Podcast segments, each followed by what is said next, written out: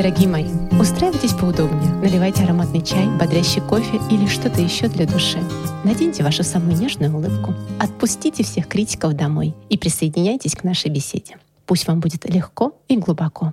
Красиво так. Сегодня с вами Анна Грекова и Екатерина Полянина.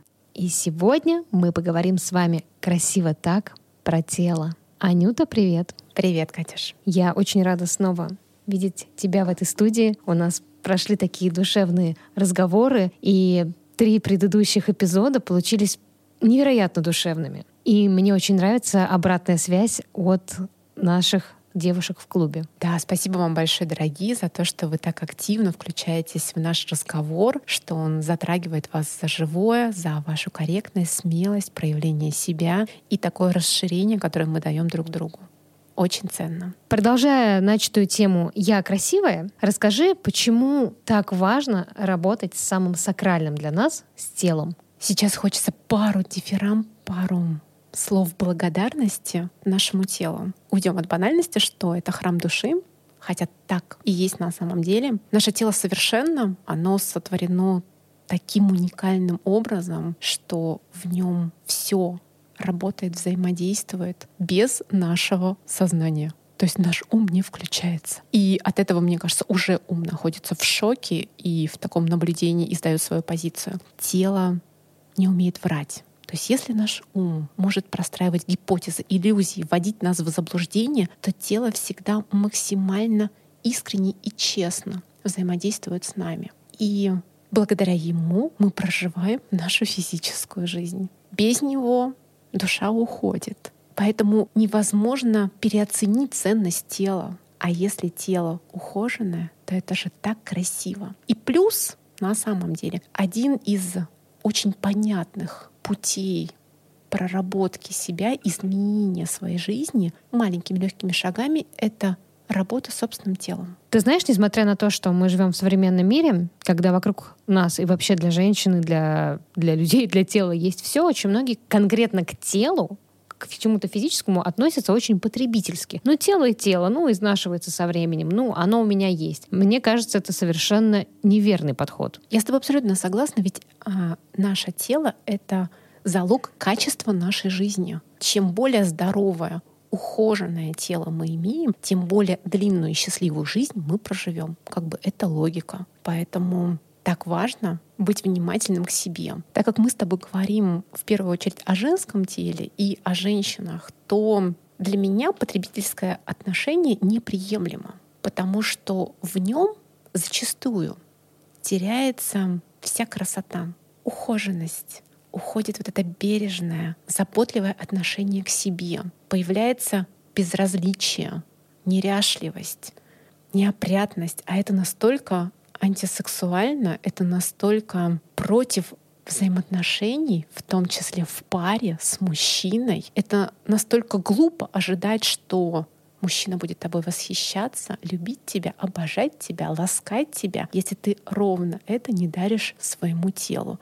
Зачем тебя обожать, когда ты сам себя не обожаешь? Абсолютно верно. Поэтому для меня взаимоотношения с телом — это основа того, как ты выстраиваешь физические взаимоотношения с миром, с мужчиной, с детьми, с подругами, с коллегами, с материальным миром. Ведь тело — это ровно про материю, поэтому все настолько взаимосвязано и важно между собой. Вообще я согласна с Коко Шанель, что не бывает некрасивых женщин, бывают только ленивые. Согласна с тобой. Ленивые женщины — это распространенное понятие, и они найдут очень много причин, почему они не могут быть ухоженными и потратить э, время на свое тело, и почему это для них обыденно и не нужно. Да, знаешь, зачастую оправдываясь отсутствием времени либо денег. С другой стороны, чистая голова, ухоженное лицо, легкий макияж, обработанные накоточки — ведь много из этого можно сделать самостоятельно, с минимальными затратами. Да, это время. Да, это вложенные в себя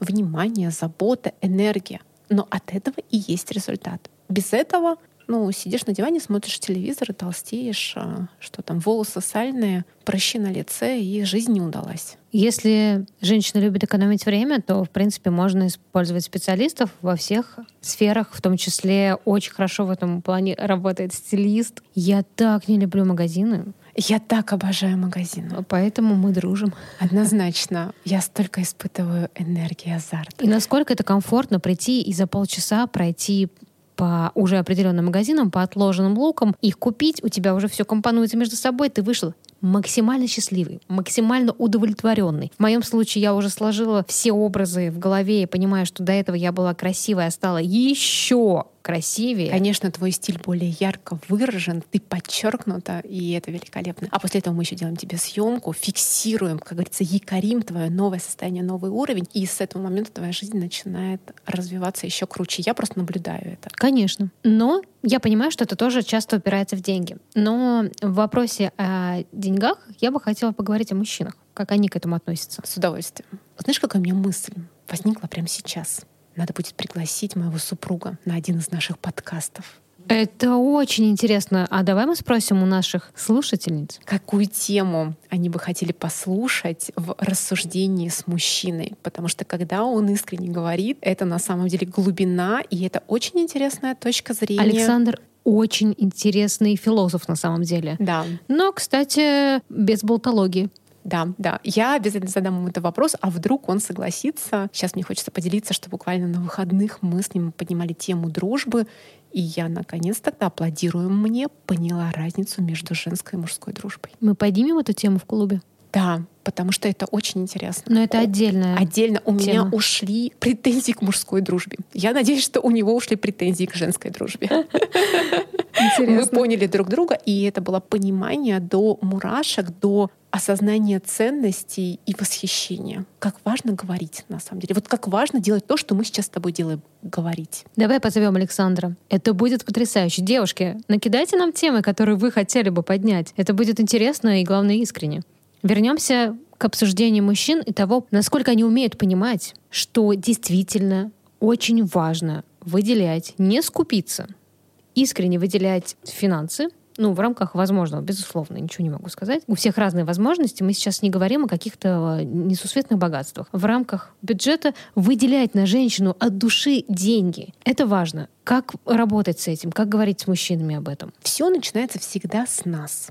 И если женщина щедра по отношению к себе, если она изначально умеет заботиться о себе, то мужчина уже получает эту картину мира. Раз уж у нас зашел разговор о моем супруге, то, признаюсь честно, он считает, что все женщины такие, как и я, и поэтому всем женщинам нужно регулярно делать маникюр, педикюр, находиться на массажном столе, быть у косметолога и тому подобное. Почему? Просто потому что, когда мы вступили во взаимоотношения, уже все это было в моей жизни. Да, в свое время я благодарна моим родителям, мне это привили. В лет 12, мне кажется, мама впервые отвела меня на маникюр, потом появился педикюр и все тому подобное. Но дальше как бы это работа самостоятельно каждой женщины над собой. Поэтому чем больше вот этих норм, как бы как я ухаживаю за собой, тем больше этого в нормальной картине мира мужчины. Он не видит по-другому. И он, естественно, это поддерживает. Плюс для мужчины вкладывать в свою женщину — это же такое очень мужское дело. А если он жлоб?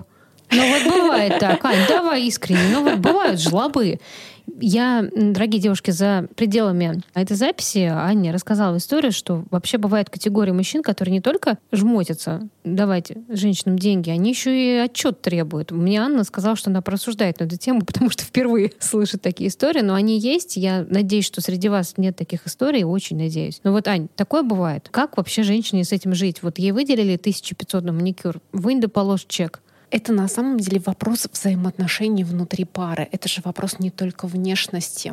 То, насколько в паре внутри существует доверие, насколько внутри щедрые взаимоотношения. И это выражается, это будет выражаться как раз в деньгах на маникюр, на педикюр, во времени, которое женщина может или не может уделять себе. Поэтому здесь, на мой взгляд, надо смотреть просто глубже. В первую очередь, так как мы не трогаем как бы жизнь и выбор другого человека, мы соблюдаем свободу выбора. Единственное, что нам дано, это работать с собой. Больше давать себе, больше любить себя, заботиться о собственном теле по тем возможностям, которые у нас существуют. И, мне кажется, в одном из наших подкастов я говорила, каждый раз, когда я хочу продать что-нибудь женское своему супругу, продать условно, продать идею, на которую хочу, чтобы он мне выделил деньги, например, я всегда рассказываю о том, какие плюшки он от этого получит. Конечно. Например, когда я приняла глобальное решение уходить с позиции международного юриста в стилисты, эту тему я продала своему супругу через позицию «я буду более счастливая». А когда я буду более счастливая, я буду больше улыбаться, я буду более легкая, более нежная. Качество нашей жизни поменяется. Я буду встречать тебя вечером с улыбкой. Нас будет ждать очень приятное времяпровождение. У меня будет на это силы, энергия. Я буду заниматься тем-то. А ты будешь получать такие-то бонусы. И я все ему перечисляла. Я рисовала ему его новый уровень счастливой жизни. И здесь ровно то же самое. Дорогой, тебе нравится целовать мои нежные ручки, смотреть, насколько они ухожены. Это маникюр. Мои гладкие ножки. Это эпиляция. Я почему-то вспомнила Давай. свою токсичную реакцию. Я обычно говорю, дорогой, смотри, какой красивый маникюр. Он всегда подмечает. Да, да, Он да. говорит, да, очень красивый. Но ты же понимаешь, что все заботы по дому, по быту сегодня ты берешь на себя, потому что это слишком дорого нам обходится, чтобы мои свежие пальчики свежим маникюрчиком что-то там делали. Он всегда это принимает сразу. Я понимаю, что он всегда готов после маникюра к этой фразе. Это даже, наверное, токсично. Ты знаешь, нет, это про семейные игры. Да, мне тоже кажется, что это игры. Потому да. что у нас есть вот такие моменты только между нами, которые вызывают нашу шутку. Мы поддерживаем в этом друг друга, понимаешь? Это же вот про пару. Да, ты права. Когда в рамках пары для обоих это норма, да, значит, да. это норма. Значит, норма, абсолютно. Значит, это там не эмоциональное насилие и не токсичность. Да, ты права. Мы будем говорить в клубе о практиках, раскрывающих женственность, которая может повлиять на щедрость мужчин. Конечно. Я думаю, что мы обязательно возьмем одну из простых, абсолютно любимых тем. Это букеты цветов, это подарки. Я обожаю подарки. Поговорим о пяти языках любви. Не все читали эту книгу, обязательно выложу ее в качестве рекомендованных, потому что она достаточно простым языком написана, но дает как раз ясность понимания, как мы взаимодействуем и выражаем свою любовь друг к другу, что для нас важно. Все эти аспекты. Анюта, давай придем э, уже каким-то ритуалам, действиям, какой-то практике. Что же делать? Какие твои любимые действия для любимого тела? Как же полюбить свое тело еще больше? Мурлыкаю. Вот прям сейчас замурлыкала. И, знаешь, выгнулась всем телом.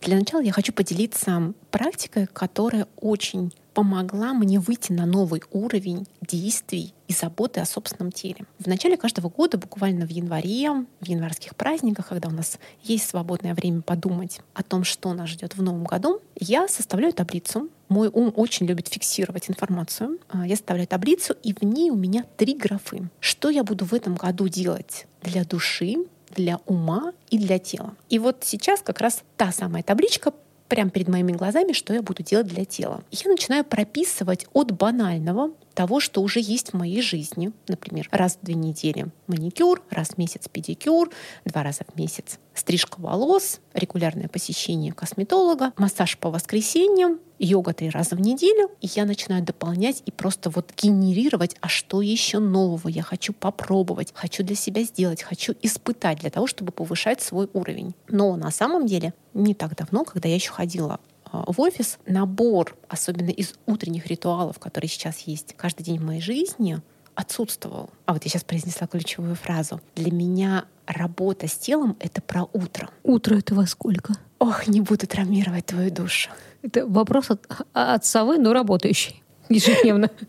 На самом деле очень классный момент касательно сна. Я продолжаю восхищаться людьми, особенно жаворонками, которые рано встают, при этом себя бодро чувствуют. У них день начинается в 5-6 утра. И к моменту, когда я только открыла глаза, они уже просто полмира одарили своими действиями и щедростью, а я только чашечку кофе выпила. Но на самом деле, знаешь, я от себя в какой-то момент отстала, понимая, что да, я такая, я правда люблю засыпать в текущем дне ближе к 12 и просыпаться 8, полдевятого, в зависимости от времени года. То есть 8-9 часов сна для меня это норма. Я обожаю спать, я обожаю сны, я прям живу в параллельной реальности. И если сокращать мой сон, я становлюсь очень несчастной, замученной, уставшей женщиной. Это точно. Ну то есть утро — это просыпание. Утро, да. И дальше После того, как мой будильник перестал звонить в 6 утра, спасибо большое, мне за проделанный жизненный путь. Первое, что я делаю, пробуждаю собственное тело. И я смотрю на кончики своих пальчиков на ногах и начинаю ими шевелить.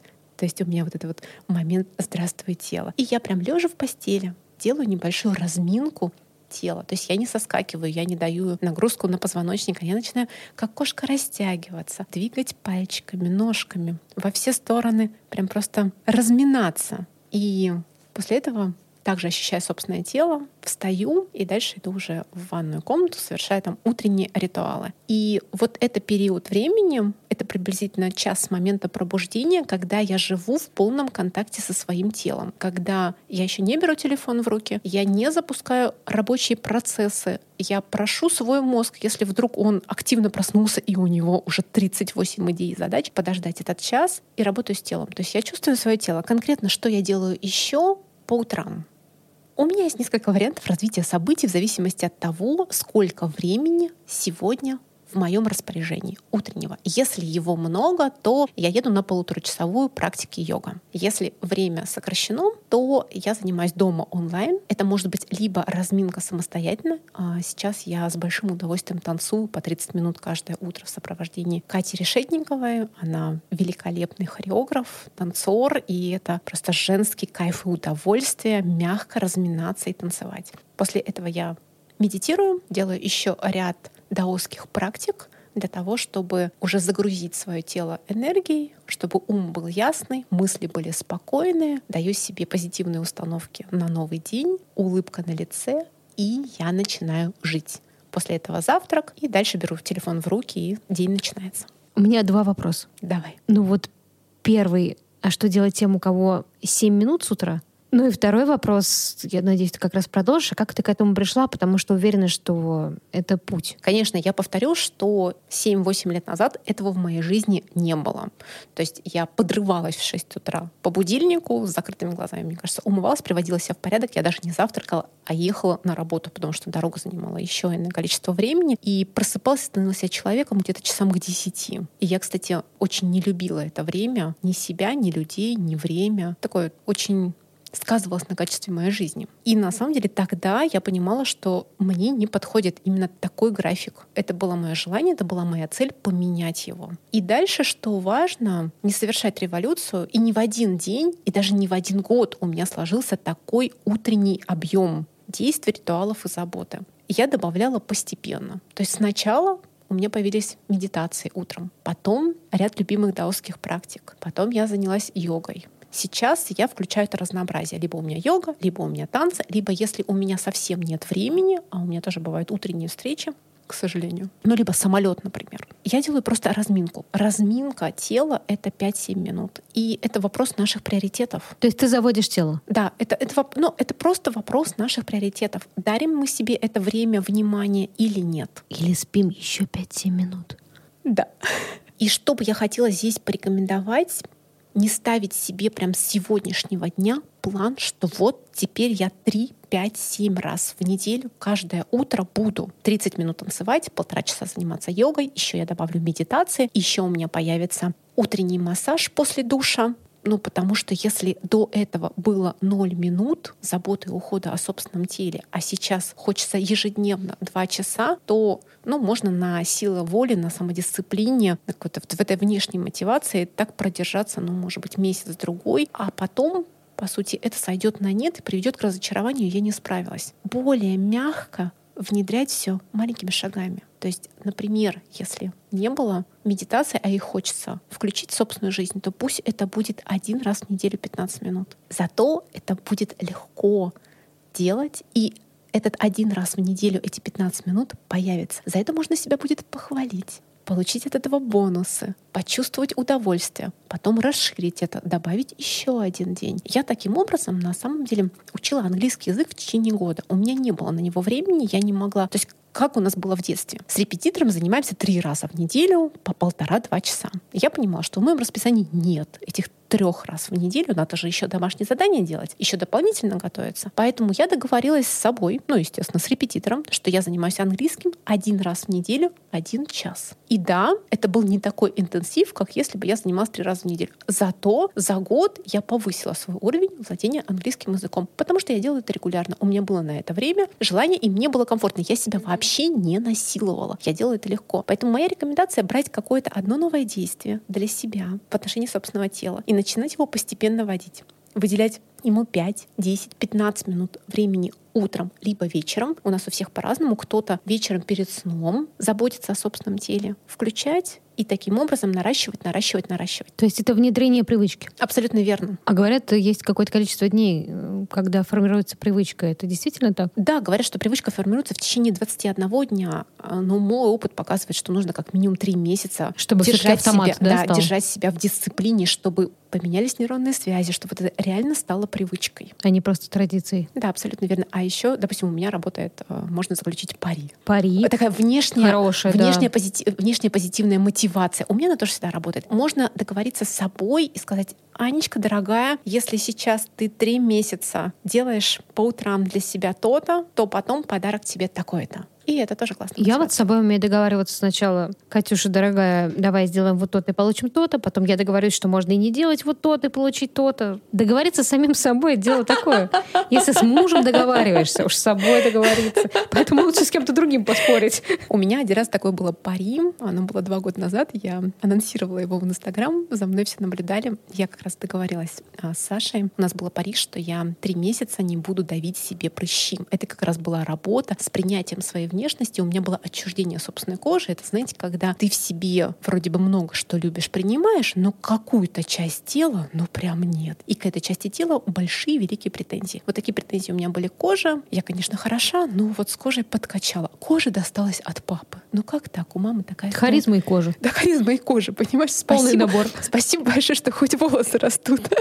Много что было на самом деле связано с кожей, потому что это, как говорится, очень чувствительный орган, который выражает наше внутреннее это самый состояние. большой наш самый орган. большой наш орган, и как раз он отражает наши негативные, непроработанные эмоции. Я работала и с психологом на эту тему. И когда я уже разобралась внутри, абсолютно поняв все, что, как это взаимосвязано, как это приводит к самобичеванию, почему я начинаю терзать собственную кожу, в голове все было разложено, уже внутреннее согласие, теперь я хочу по-иному относиться к себе было достигнуто, а внешние действия, привычка сохранилась. И мне нужно было поменять вот этот вот внешний паттерн, перестать физически, вот знаете, это как курить. Вот как бы человек нервничает, он идет, курит и успокаивается. А я, получается, нервничала, шла и выдавливала себе прыщи. И мне нужно было заменить эту привычку на что-то более позитивное. И для того, чтобы себя вот промотивировать, поддержать, я попросила супруга со мной заключить пари. Он заключил пари на миллион рублей. И три месяца у него была любимая шутка,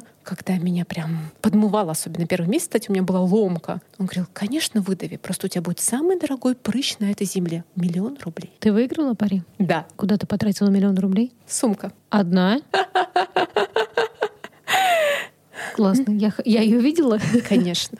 Ты же видела всю мою коллекцию. Ну, пари действительно работает. Согласна. Мы засчитываем это как еще один метод от Анны Грековой. Да, и возвращаясь к рекомендациям, из того, что мы уже проговорили, очень хорошо заботиться о собственном теле через регулярные маленькие ритуалы. Регулярные — это значит ежедневные, а не только 1 января, и не только теоретически, но и реально практически. И второе, из моего примера про кожу, это ничего не делать по отношению к собственному телу без любви. Потому что все-таки истязать, как я это делала в отношении собственной кожи, либо истязать себя в спортзале, или, возможно, жестко морить себя голодом, это не про любовь к себе. Да, это про насилие. Да, абсолютно верно, про наказание. И дальше можно уходить вглубь в поисках причин такого отношения к себе. Ну, вообще все нужно делать по отношению к себе с любовью. Я с тобой согласна. При этом для того, чтобы мозг сейчас не блокирнул и не оставил эту информацию исключительно теорией, давай сконцентрируемся только на теле. Ведь это как раз тот четкий конкретный шаг, который можно начать делать уже сегодня. А вот это вот все всегда обо всем очень часто ни к чему не приводит. А мы за результат красивый в нашей жизни. Поэтому маленькие шаги, маленькие действия, ежедневные. Знаешь, подводя итог про красоту тела, иногда сталкиваюсь с тем, что слово красота или красивый, например, даже в качестве комплимента очень обесценивается и даже демонизируется. Какой-то страх перед этим словом. Есть, конечно, люди, которые с мягкостью, легкостью говорят такой комплимент, комментируя других людей, могут сказать, он красивый, она красивая. Но есть и понимание, что если ты скажешь, моя дочь красивая, или мой муж красивый, это как-то все сразу обесценивает. Встречалась ли ты с таким? Да, и это тоже установки родом из детства. Помнишь, когда говорили там не быть красивой, главное быть умной, счастливой? Не родить красивой, а родить счастливой. Вот. Женщина или красивая, или умная. Или-или. А почему бы не и-и? А в отношении мужчины? То есть просто это правда, мужчина красивый — это равно бабник, это равно нарцисс, это Даже равно глупость. эгоист, это равно глупость. Но мы же понимаем, что это все ослепленные негативные установки, которые взрослые люди вправе переработать, переосмыслить и взять себе лучшее, потому что красота — это красиво. И в том числе а, сегодня да, мы с тобой подняли тему, что красота, она проявляется в естественном, ухоженном, любимом теле. Но как же можно от этого отказываться, как же можно этим пренебрегать? Как этим можно пренебрегать? Ну, правда, ведь красота — это не про слово, это про внутреннюю уверенность. И чем чаще мы его употребляем, это слово, тем меньше страхов на самом деле остается в человеке, мне кажется. Ты абсолютно правильно подметила про уверенность. А уверенность у нас рождается из действий, из полученных результатов. Да. Поэтому сегодня, говоря о физической красоте, о заботе о собственном теле, основной акцент хочется сделать как раз на действии, на том, как мы ухаживаем за собой, заботимся о собственном теле и выражаем эту красоту. Завершая наш разговор, хочется сказать, что ничто не делает женщину более красивой, чем уверенность в том, что она красива. Знаешь, хочу подхватить твою мысль и процитировать слова, неожиданно слова Маркса. «Бытие определяет сознание, и когда мы строим нашу жизнь красивой, когда мы заботимся о своем теле, когда мы совершаем много поступков и действий, тогда действительно все у нас будет красиво. Красиво так. Согласна. С какого бы мы конца не начали, говоря о своем восприятии, говоря о теле, говоря о быте, мы приходим к единому, что наше состояние, мысли, наши действия определяют качество нашей жизни. И я надеюсь, что благодаря нашему сегодняшнему такому легкому и глубокому разговору качество жизни участниц клуба повысится. И вдохновит вас на новый уровень заботы о себе. Стоит всего лишь начать с малого. Красиво так. Красиво так. До новых встреч! До новых встреч, мои дорогие!